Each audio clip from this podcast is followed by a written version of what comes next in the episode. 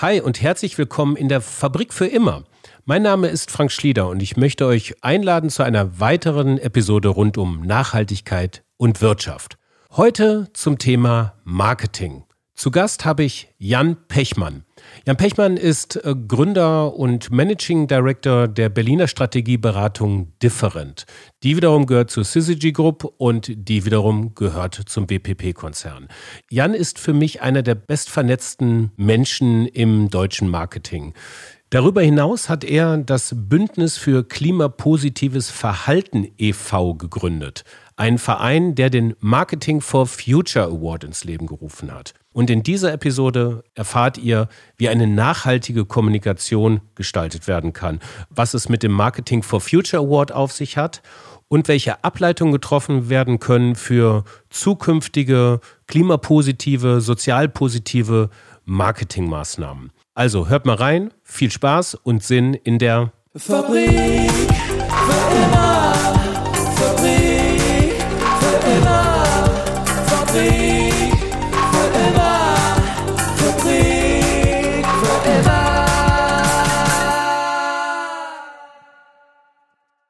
Herzlich willkommen, Jan Pechmann. Grüß dich, Jan. Grüß dich, Frank. Freue mich ich habe ich hab in der Einleitung erwähnt, äh, dass du äh, für mich in meiner Wahrnehmung so zu einem der bestvernetzten Menschen im deutschen Marketing gehört. Äh, und ich glaube, dass du mir vielleicht heute eine ganz gute Einschätzung geben kannst. People, Planet, Profit. Was ist los im deutschen Marketing? Auf einer Skala von, von 1 bis 10. Wo, wo sind wir gerade?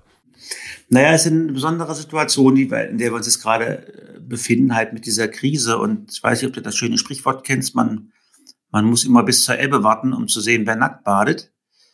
Ähm, und so ein bisschen ist das natürlich auch mit dieser ganzen Purpose äh, und auch Nachhaltigkeitswelle, die ja schon beeindruckende Dimensionen angenommen hat äh, äh, vor der Krise. Ja, und jetzt ist halt äh, eine ökonomische Krise auch sehr stark da. Und jetzt merkst du halt, dass äh, nicht alle das genauso gemeint haben, wie sie es gesagt haben, dass es für viele eher auch, auch ein Trend, Trendsurfen war. Das ist für viele auch ein Mitnehmen von Nachfrageströmungen war oder auch Konsumerpräferenzen. Und, ähm, und ein paar wenige bleiben tatsächlich stehen und sagen, nee, wir, wir meinen das immer noch ernst, wir ziehen das immer noch durch.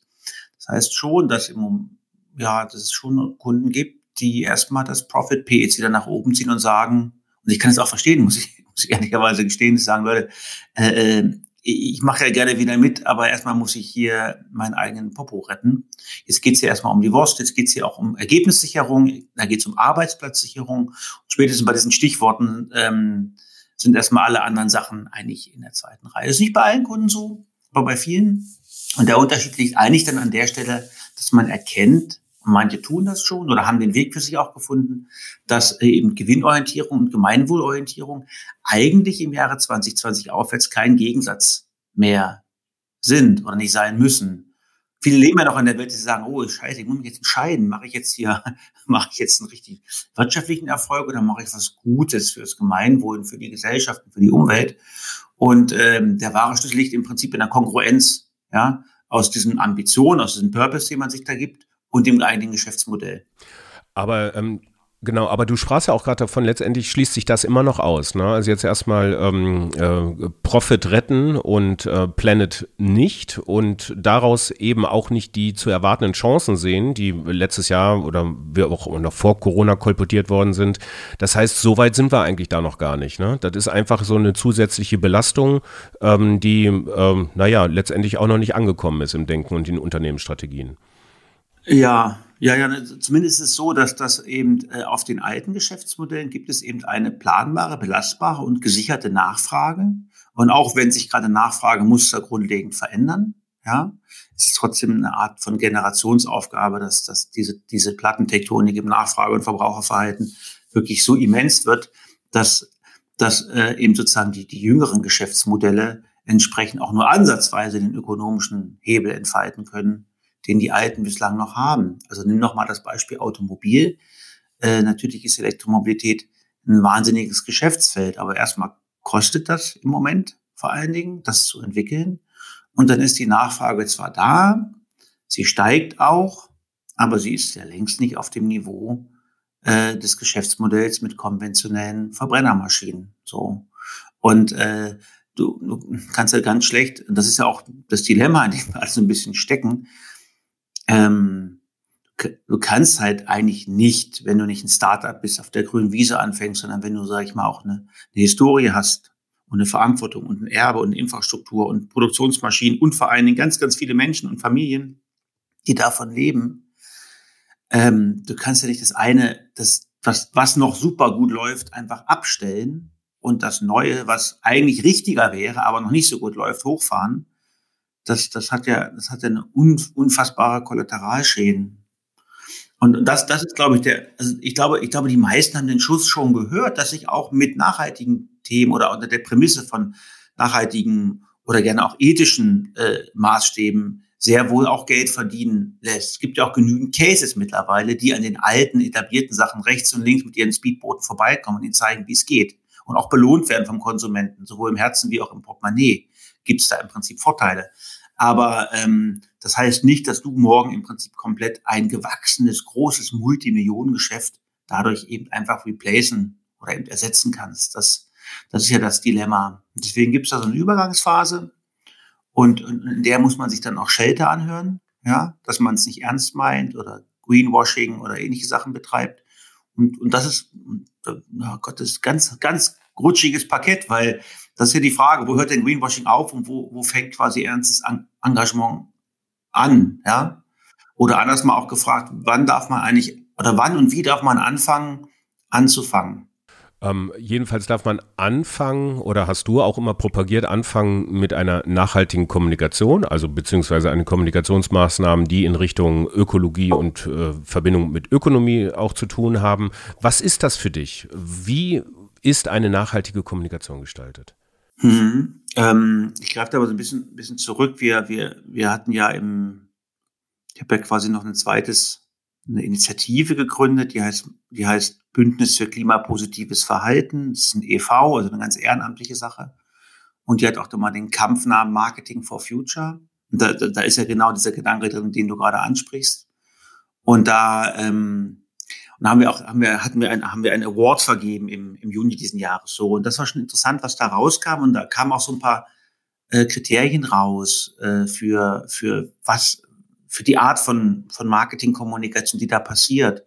Und das äh, Drollige ist, ähm, da kam nichts Neues raus.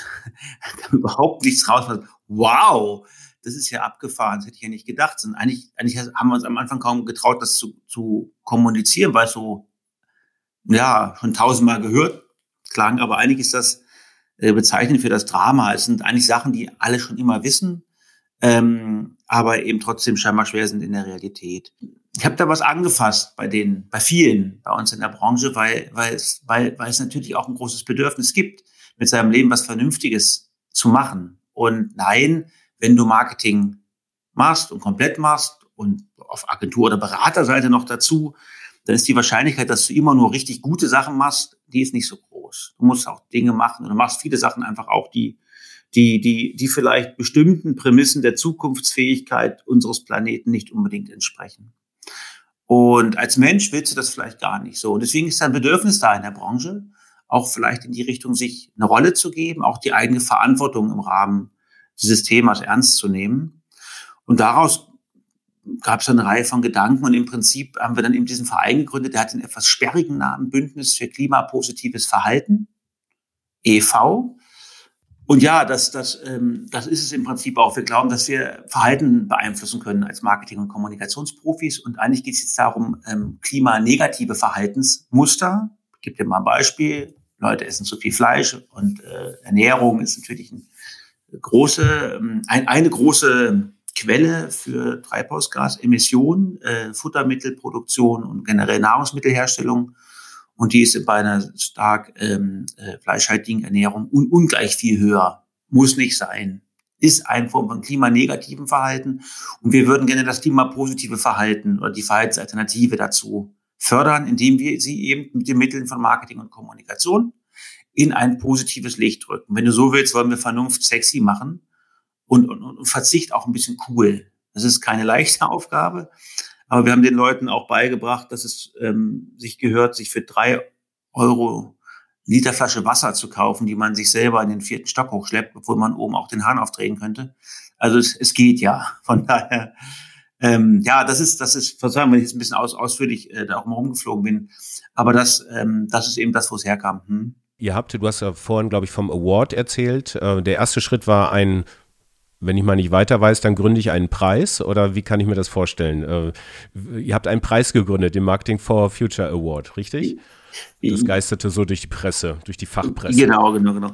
Du, ähm, ja, also äh, äh, da muss ich jetzt ehrlich antworten. Das war natürlich nicht, also die, der, der Award war eigentlich eher dann, hm, ja, die zweite Idee. Die erste Idee war eigentlich was anderes. Die erste Idee war es im Prinzip zu sagen, hey, wir ziehen jetzt grölend los, diesem Gedanken folgen, wir sind Teil des Problems, dann lasst uns auch Teil der Lösung werden und lasst uns große, atemberaubende Mindshift-Kampagnen kreieren, nach allen Regeln der werblichen Kunst und die den Menschen zeigen, um sie im Prinzip auch ein bisschen wach zu rütteln, wach zu küssen und eigentlich auf den richtigen klimapositiven Weg zu bringen in ihrem Konsumverhalten. Und wenn du sowas machst, ähm, dann stinkst du natürlich an an die kumulierte Marketing- und Media-Exzellenz der letzten 30 Jahre. Das machst du also nicht mit einem, mit YouTube-Video. Ähm, da musst du richtig, richtig groß, große Marketing-Kunst auffahren. Und das sind Multimillionenbeträge, von denen wir eigentlich reden, für eine Produktion, äh, eine Kreation, eine Produktion, aber vor allen Dingen eben auch die Mediaaktivierung. Und mit dem Gedanken loslaufen habe ich im Prinzip nach dem dritten Gespräch schon gemerkt, dass das ähm, ganz schön niedlich von mir war, ähm, zu denken, dass diese Energie, die da in diesem Raum war, an dem Tag, wo ich diesen Vortrag gehalten habe, dass sie am nächsten Tag immer noch da ist. Natürlich sagten alle, ja, finde ich spannend, finde ich ganz cool, aber würde ich auch gerne, aber hm, hm, es gab immer sieben Gründe, warum es nicht geht. Und ab und zu war auch so ein Grund, der zu sagen, dass die Leute sagten, hey, naja, wir machen ja schon so Pro Bono-Sachen, aber ganz ehrlich, wir machen das dann auch oft im Rahmen von solchen Award-Einreichungen so. Da muss ja, damit wenigstens irgendwas sozusagen dabei rumkommt. Und dann war ich erst ganz frustriert und dann war ich knatzig und ein bisschen wütend so. Und dann, dann habe ich gesagt, wenn ihr, wenn ihr halt, wenn ihr einen Award wollt, meine Freunde, dann kriegt ihr halt euren Award. Ehrlicherweise war das so ein bisschen dann der, okay. eher die Not als die Tugend. Ich sagte, ich, ich, ich brauche vielleicht so eine Art Zwischenschritt auch, um überhaupt eine Oberflächenspannung auf dem Thema zu erzeugen, um, um ins Gespräch zu kommen, um auch so eine Art kritische Masse an, an Verbündeten erstmal zu finden, die sagt, ja, nee, ich bin da wirklich, bin da wirklich dafür. Okay, ähm, Jan, ähm, lass uns mal über die Einreichungen reden. Also ja, welche Unternehmen, äh, Verbände, Institutionen, äh, whatever, haben sich da bei euch beworben? Welche, welche Cases ähm, wurden da eingereicht? Mhm. Also wir hatten, also wenn, wenn man so will, ich habe ich hab das mal versucht, so eine Linie zu ziehen, aber die ist natürlich eigentlich dämlich, deswegen habe ich das dann wieder gelassen irgendwann. Aber, aber zur Erklärung hilft es vielleicht schon, dass ich so, so, so, kennt ihr dieses Digital Natives und Digital Immigrants? Und dann habe ich so ein bisschen so Klima-Natives und Klima-Immigrants gemacht. Also es gibt also natürlich eine Gruppe von, von von, von, von Einreichern, die wirklich, sage ich mal, um den Kerngedanken Klimaschutz oder klimapositives Verhalten zu fördern, im Prinzip gefoundet oder gegründet oder angefangen haben. so. Und das, das, das, das, das, das sind zum Teil ähm, ja, Startups äh, viel auch gewesen, die in dem Bereich oder auch kleinere Initiativen äh, bis hin zu durchaus auch schon sehr erfolgreiche Markt äh, Companies, die, ähm, die das quasi in den Genen haben, das Thema Klimapositivität. Und dann gab es eine Reihe von Einreichungen ähm, von, von Immigrants, wenn man das so sagen darf, die jetzt nicht um die Idee herum gegründet wurden, aber das für sich jetzt ähm, äh, als wichtig auch erachtet haben und versucht haben, da Dinge zu erreichen und, und, und zu entwickeln. Und da hatten wir auch von, von, von, von ganz klein bis, bis, bis ganz groß, äh, die ganz dicken Player waren auch mit dabei. So, also schon eine relativ breite Mischung, muss man sagen. Wer hat denn gewonnen? Also was, also was war, was war am Schluss der Sieger? Habt ihr einen Sieger gehabt? Habt ihr verschiedene Kategorien gehabt und so? Vielleicht, ähm, das würde mich mal interessieren, was jetzt quasi die ausgezeichnete klimapositive Kampagne ist. Wie sieht die aus? Also das Rennen gemacht, wir hatten zwei erste Plätze, ähm, und zwar Platz Nummer eins, der erste, ne, der erste, der Platz Nummer, der erste Platz Nummer eins, genau, ähm, äh, ging an die Bio Company. Das ist ähm, ein äh, Lebensmittelmarkt, äh, der, wie der Name schon sagt, sich dem Thema biologischer Lebensmittel sehr verpflichtet fühlt. Ähm, eigentlich gar nicht so wahnsinnig groß tatsächlich. Gibt es in paar Städten, aber es ist eigentlich eher was Regionales. Und ähm, ja, und die haben eine Kampagne gemacht, die, die hatte den lässigen ähm, Claim, Kauf weniger. Also Geld dafür ausgegeben, den Leuten zu erklären, dass denk da nochmal drüber nach, bitte, ob das, was du da im Warenkorb gerade hast, wirklich aufs Band gehört oder vielleicht auch nicht. So. Und das ähm, hat aus verschiedenen Gründen die Jury auf allen Dimensionen überzeugt. Zum einen faktisch, weil natürlich äh, gerade im Bereich Lebensmittel, Lebensmittel machen 25 Prozent des, der, der CO2-Emissionen im Prinzip mittelbar oder unmittelbar aus.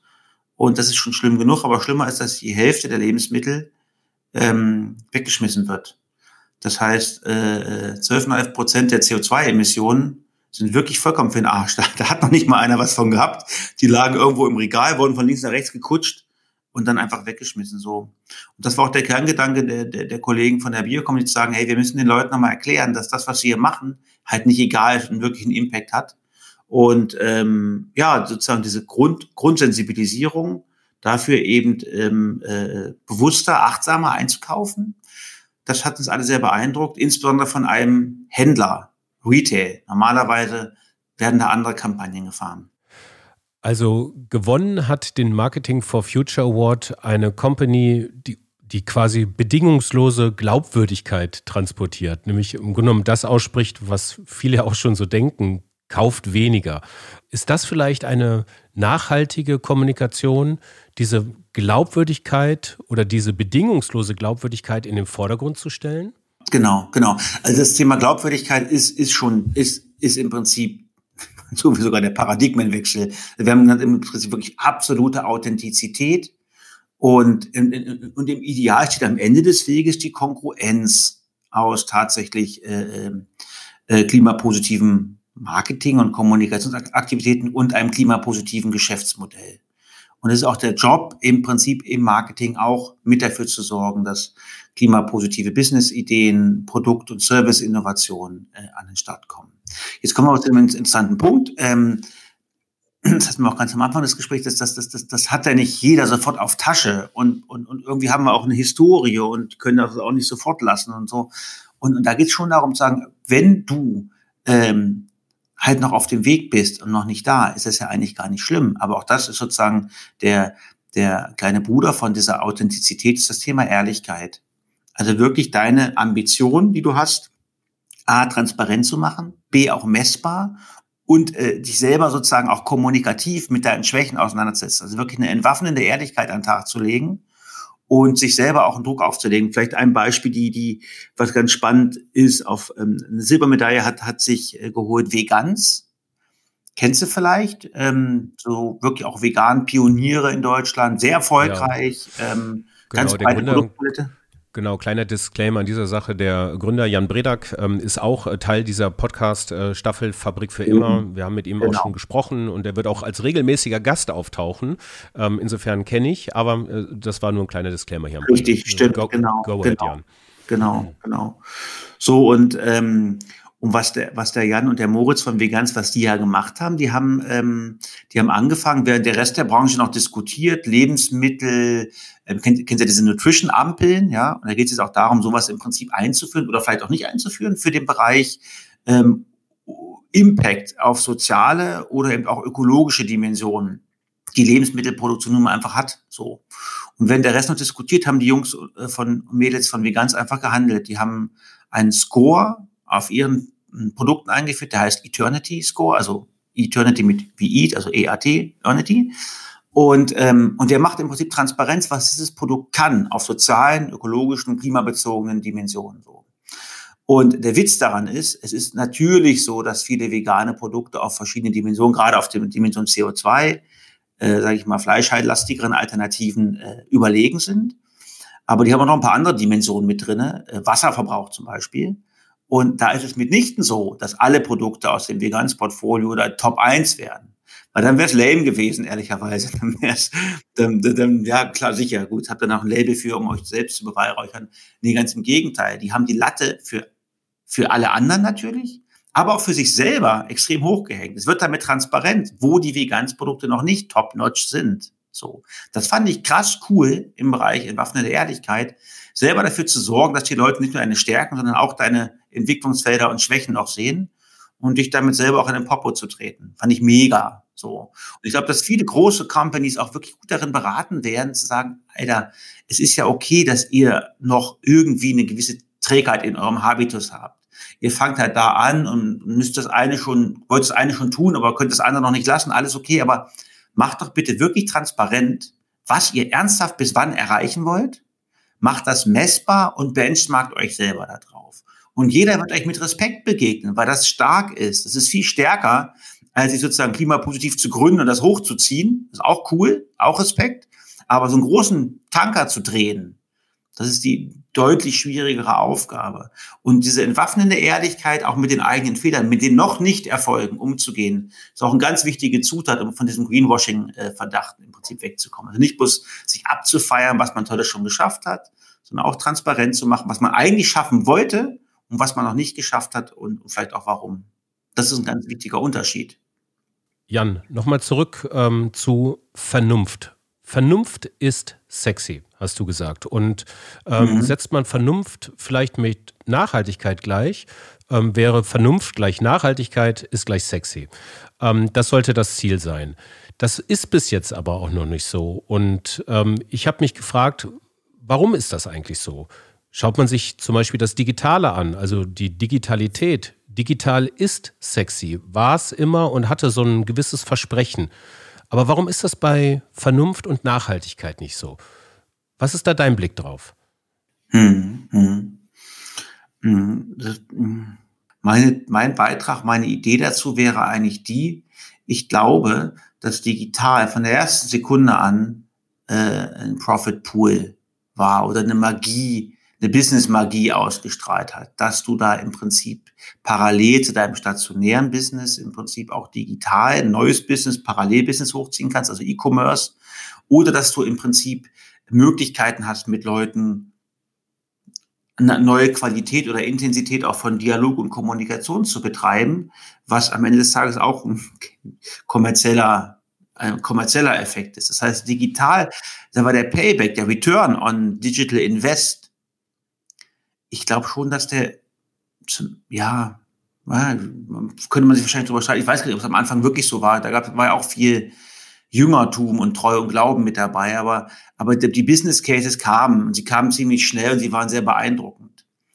Das ist, glaube ich, das ist im Prinzip tatsächlich eine Schwierigkeit, die das Thema Nachhaltigkeit im ökologischen, auch sozialen Sinne hat, dass da ganz oft das primär als Kostenstelle gesehen wird, äh, wo der Return auf den Invest irgendwie unklar ist. Und bis heute ist es schwierig nachzuweisen oder schwieriger nachzuweisen, was ein, ein, ähm, eine Purpose, äh, ein, ein Engagement für die Gesellschaft außer ähm, einem guten Bauchgefühl, sage ich mal, und etwas besseren PR-Reputations, die sich das wirklich in Eurocent ausdrückt. Und am Ende des Tages ist das vielleicht auch der größte Gefallen, den man dieser ganzen Bewegung geben könnte, indem man den Return on, on Nachhaltigkeitsinvest hart nachweisen könnte, den Impact, den tatsächlichen. Ja, aber es fühlt sich für mich immer noch an, dass es äh, keine Strategie im Sinne von ähm, äh, Nachhaltigkeit, keine Nachhaltigkeits- oder klimapositive Strategie im Unternehmen zu haben, doch eine sehr riskante Strategie ist, oder? Was die Produkte, Zukunftsfähigkeit, Marken genau. angeht. Richtig, ja, ja, genau. Ich glaube, aber ich glaube, also das muss ich schon sagen, ich glaube, den Schuss hat auch jeder gehört. Das ist im Prinzip auch von der, von der Kür in die Pflicht diffundiert. Ja, dass es nicht darum geht, jetzt haben wir auch noch mal hier äh, etwas für die interessante Zielgruppe der äh, der, äh, der Lohas äh, noch mit dabei, um das Beispiel zu bringen. Dass man wirklich sagt, nee, es geht, es geht schon um, um substanziellere Veränderungen auch im, im, im, im, im, im, Kern, im Kern der eigenen Wertschöpfung. Und äh, es ist auch jedem klar, dass die, die, die, sag ich mal, die Nachfragemuster, die sich gerade leicht also sozusagen die angefangen, also das, das diffundiert gerade von der Nische in die Masse. Und das ist eine Massennachfrageveränderung, die da drin steckt. Und das ist, und das ist natürlich dann kommerziell interessant. Und da muss man sich future fit machen, da muss man mitreden können. Okay, ähm, so, jetzt haben wir den Award kurz abgehandelt. Wie geht es bei euch jetzt weiter? Macht ihr nächstes Jahr noch einen mit doppelt so viel Jurymitgliedern und doppelt so viel Einreichungen? Oder was ist, äh, wie geht's weiter jetzt im äh, Verein für Klimapositivität? Also ähm, das Schöne ist, dass wir jetzt natürlich ein bisschen mehr Vibe äh, drin haben in der ganzen Sache. Das heißt, das, das hat auch im Prinzip, das war auch der Effekt, dass sich eigentlich aus dem Award heraus durchaus so eine, so eine, so eine Hood zusammengefunden hat, auch an, an, an initialen Gründungsmitstreitern, Mitkämpferinnen und Mitkämpfern, die Bock haben, da jetzt was zu rocken. Natürlich wird es wieder ein Award geben, auch im nächsten Jahr. Wir möchten das auch ganz kristallin weiter, ganz spitz auf dem Thema klimapositives Marketing lassen. Wir haben fantastische Cases gefunden, ein paar habe ich noch gar nicht erwähnt. Die Deutsche Bahn hat einen fantastischen Case, Oatly hat einen fantastischen Case, Too Good To Go, das war die, die Bronzemedaille, die wir vergeben haben und wir hatten noch ein paar Auszeichnungen. Es gab ganz krass gutes Zeug so und tolle Anregungen und Mut und Hoffnung, der da rauskam einfach. Tolle Best Practice. So. Deswegen, das lohnt sich, das weiterzumachen. Das ist ein Job, den wir haben. Der heißt auch bei uns so im, im Vereinssatzung Impulse. Das heißt, wir möchten weiter dafür sorgen, dass Leute einen Schubs kriegen, einen kleinen Knuff, sagen, hier guck doch mal, wie geil ist denn das bitte? Willst du das nicht auch? Kannst du das nicht auch für dich adaptieren? Der zweite Bereich heißt Insights bei uns. Da geht es darum, dass wir viel stärker noch, sage ich mal, den Leuten, die, die sich für das Thema interessieren, auch mit, mit Wissen helfen. Da ist das Thema Studien zum Beispiel eins oder auch eine Verdichtung von Learnings aus dem Award was wir systematisch machen werden und auch äh, sozusagen den Mitgliedern zur Verfügung stellen. Und der dritte Bereich, äh, der heißt dann Interaktion. Da geht es dann darum, auch zu schauen, dass man auf diesem Weg, auf dem man sich tatsächlich manchmal ein bisschen einsam fühlt, dass man dann merkt, dass man nicht alleine ist. Und da gibt es die, die, klassischen Formate. Das heißt, wir machen so, so, so, so Nähkästchen-Plauderstunden, wo im Prinzip Mitglieder Best Practice auspacken, also wie sie ganz konkret ihr klimapositive Marketing-Erfolge im Prinzip umgesetzt haben. Da kannst du richtig was von lernen.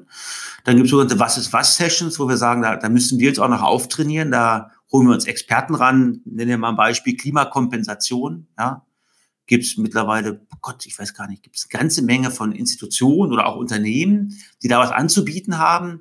Wie funktioniert das genau? Was davon ist klug? Was vielleicht weniger sinnvoll oder tatsächlich nachhaltig, sowas aufzuklären? Und das dritte Format sind sozusagen so Mentoring-Formate, wo wir sagen, okay, es gibt eine ganze Reihe von, von, von vor allen Dingen auch kleineren, engagierten, klimapositiven Initiativen oder auch Companies, die haben echt Ahnung von der Sache, aber keine Ahnung von Marketing. Ja. Und es gibt auf der anderen Seite ganz viele Marketing-Profis, die äh, vielleicht von solchen Sachen nicht so viel Ahnung haben, aber halt wissen, wie man so eine Aktivierung und Kommunikation macht, dass wir die zusammenbringen. Das ist im Moment sozusagen in der Pipeline. Wir machen das tatsächlich, bin da auch ganz streng, das ist ehrenamtlich, das läuft nach Feierabend, das läuft am Wochenende. Entsprechend ist unser Speed nicht der, der es sein müsste, aber ähm, fühlt sich trotzdem gut an und, und, und die Welle wird größer. Wow, ja, also Respekt dafür, auch für den Feierabendverkehr im digitalen äh, rund um Thema Nachhaltigkeit. Ähm, wir hatten, wir haben ja schon ein kleines Vorgespräch geführt, ne? Und äh, ich würde mich total freuen, wenn wir regelmäßig uns treffen können zu den ganzen Sachen, vielleicht den einen oder anderen Marketingverantwortlichen mal mit dazuziehen und ja. mit äh, und mit ihm ähm, oder ihr ähm, über über die eigenen äh, über die eigenen Strategien, Kommunikationsstrategien auch zu sprechen, um dann einfach mal zu gucken, was ist der Stand äh, des nachhaltigen Marketings in Deutschland. Ne? Ähm, bist du mit dabei? Frank, es ist mir eine Ehre. Bin am Start. ja, so Nein, null abgesprochen. Sehr, sehr gerne. Ganz spontan. Gut. Jan, ich danke dir recht herzlich. Ähm, viel, viel Spaß im Dreieck von People, Planet und Profit. Und ähm, wir hören und auf bald. Super cool. Danke. Ja, das war der Fabrik für immer Marketingkanal mit Jan Pechmann und mit mir, Frank Schlieder. Ähm, der Fabrik für immer Podcast äh, wird jede Woche Donnerstag und Sonntag veröffentlicht, zweimal wöchentlich. Also hört mal in die anderen Tage, in die anderen Episoden rein. Und äh, wenn ihr Rückfragen, Anmerkungen, Anfragen habt, dann schreibt uns eine Mail an info@fabrikfürimmer.com, ist auch in den Shownotes verlinkt. Besucht unsere Website. Ansonsten freuen wir uns, wenn ihr uns auch weiterhin treu bleibt und ähm, einen schönen Tag, auf bald, viel Spaß und Sinn in der Fabrik für immer.